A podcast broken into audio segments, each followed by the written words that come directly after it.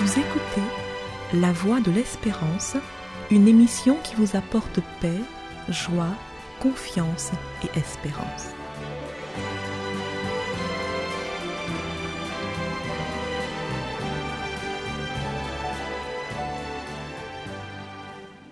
Bonjour la Guyane et bonjour à tous depuis la Guyane.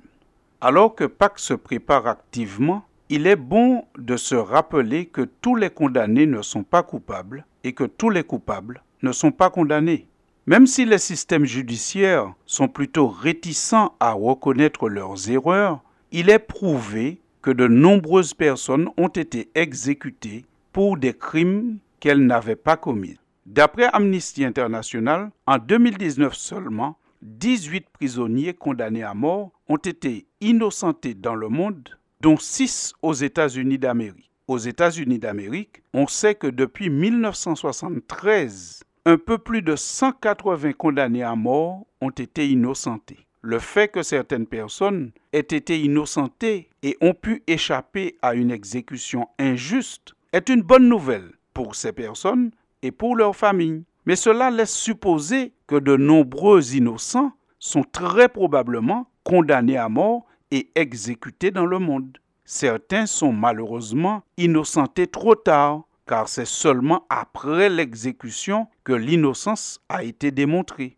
N'est-ce pas révoltant et affligeant de savoir que des innocents soient encore condamnés et exécutés injustement à cause d'erreurs judiciaires ou à cause d'une enquête ou d'un procès pollué par des idéologies malveillantes, une idéologie qui souhaite le mal à autrui simplement à cause de sa couleur de peau ou encore à cause de son appartenance religieuse. C'est sans aucune difficulté que Jésus peut être considéré comme le plus illustre de la sombre liste des innocents condamnés à mort. Il a été crucifié à cause de la malveillance de certains et de la lâcheté de d'autres, ceux qui avaient peur de perdre des postes ou des privilèges. Jésus a été condamné par une élite soucieuse de maintenir sa domination sur le peuple, une élite dominée par la peur de perdre les petits privilèges accordés par les Romains qui dominaient alors ce territoire. Voici la réaction de ceux qui ont fait arrêter et condamner le Christ en voyant grandir sa popularité et son influence. Évangile de Jean, chapitre 11, versets 47 à 48. Je cite. Alors, les principaux sacrificateurs et les pharisiens assemblèrent le Sanhédrin et dirent Que ferons-nous? Car cet homme fait beaucoup de miracles. Si nous le laissons faire, tous croiront en lui et les Romains viendront détruire et notre ville et notre nation. Fin de citation. Ceci montre bien que la motivation qui a conduit à la mort de Jésus n'était pas sa culpabilité, mais bien la peur de perdre l'influence que certains avaient sur le peuple et certains privilèges accordés par les Romains. Dès lors, ils résolurent de faire mourir Jésus, et pour y arriver, ils ne reculèrent devant rien.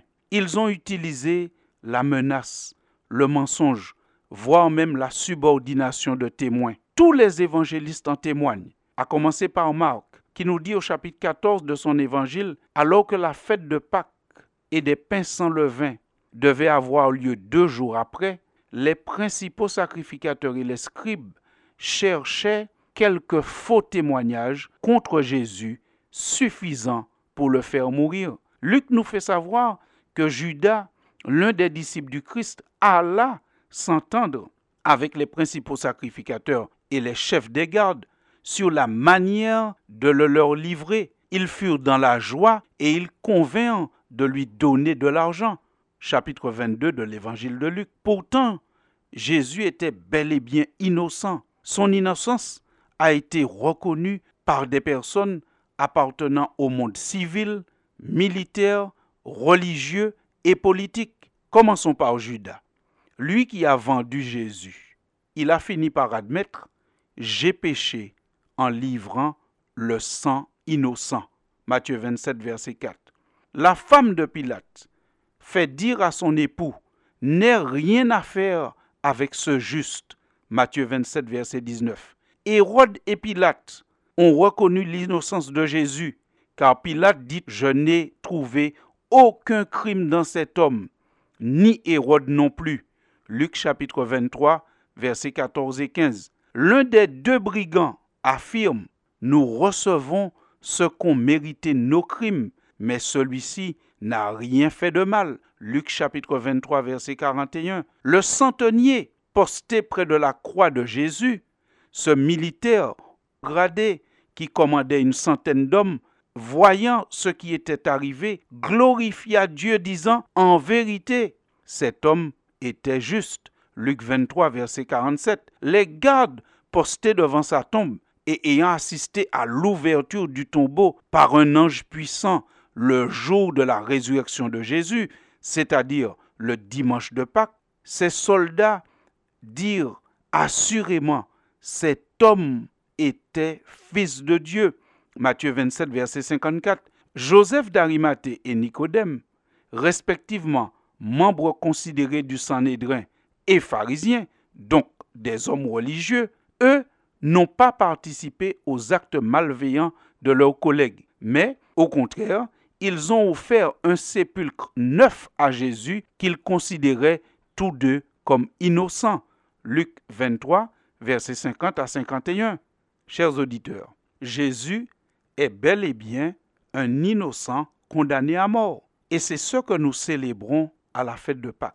C'est pour cela que nous disons que Pâques n'est pas seulement un bon cadre pour des rencontres familiales ou l'occasion de manger de bons mets, mais c'est l'occasion de se souvenir que Jésus, l'innocent, a accepté d'être crucifié pour démontrer son amour et celui du Père éternel.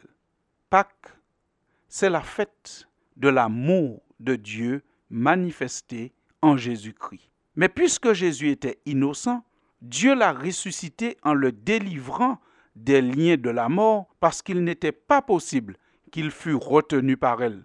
Alors, je vous souhaite de préparer et de vivre joyeusement la prochaine Pâque.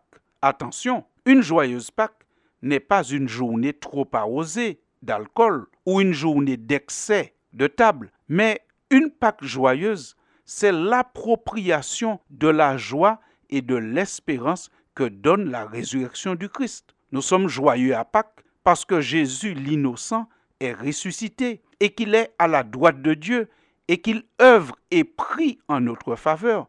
Nous sommes joyeux à Pâques parce qu'à Pâques, l'espérance de la résurrection grandit en nous, car la Bible affirme que Dieu qui a ressuscité le Seigneur nous ressuscitera aussi par sa puissance. 1 Corinthiens 6, verset 14. Alors, chers auditeurs, faisons entrer l'innocent. Faites entrer l'innocent. Faites entrer Jésus dans vos cœurs pour vivre de joyeuses fêtes de Pâques. À bientôt, chers auditeurs. Pourquoi le chercher parmi les morts? Ne vois-tu pas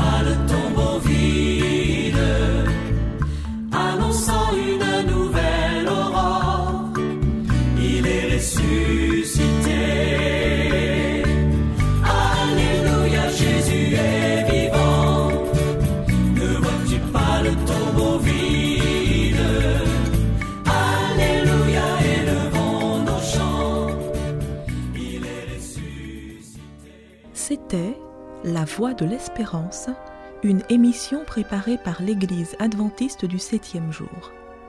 Si vous désirez avoir une copie de la causerie d'aujourd'hui, demandez-la. Elle vous sera donnée gracieusement.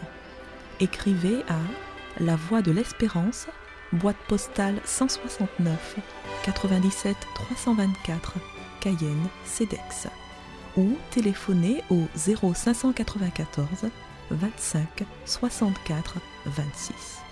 Merci chers auditeurs et à bientôt.